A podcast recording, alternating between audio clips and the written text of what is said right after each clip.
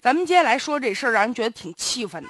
就在九月十八号，家住这个江苏无锡的杨小姐啊，她气炸了。她说来到一家餐厅吃饭，结果呢，她当时啊，这后面坐着跟她背靠背后背坐着一个呢五十多岁左右的吧，牵了一条狗的一个阿姨。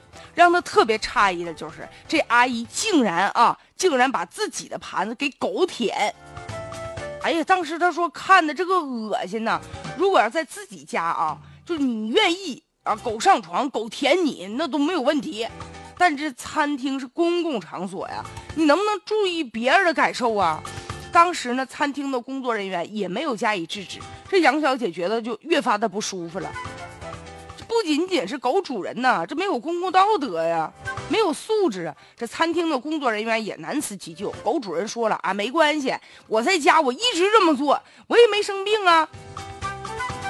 还说人家杨小姐纯属无稽之谈，做错事儿都不知道害臊啊，然后还在这强词夺理。那狗毕竟是狗啊，那狗身上带有细菌和病毒啊，而且餐厅这盘子，这狗舔完以后，洗完了以后，别人是不是还得使啊？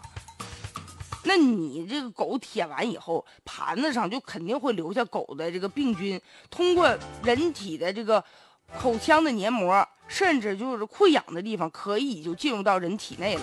抵抗力差的人还容易感染疾病。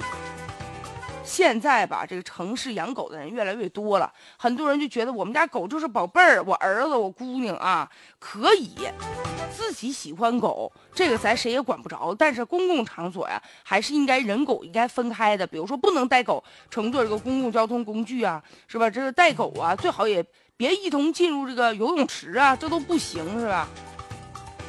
所以说，养狗啊。喜欢宠爱那是你的权利和自由，在你们家怎么喂都行，但是不能由着自己性子来。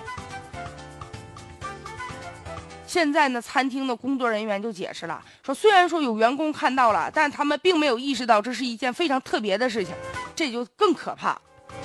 这都狗都已经开始使用上这个餐厅的餐具了，怎么就不是特别的事情呢？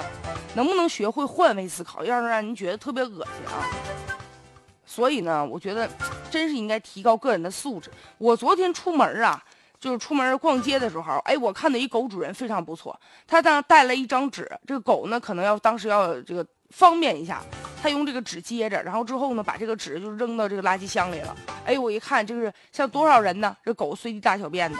所以有的时候咱们吧，得尊重别人，爱护环境，不能只图自己高兴。狗有没有素质，完全取决于它的主人有没有素质。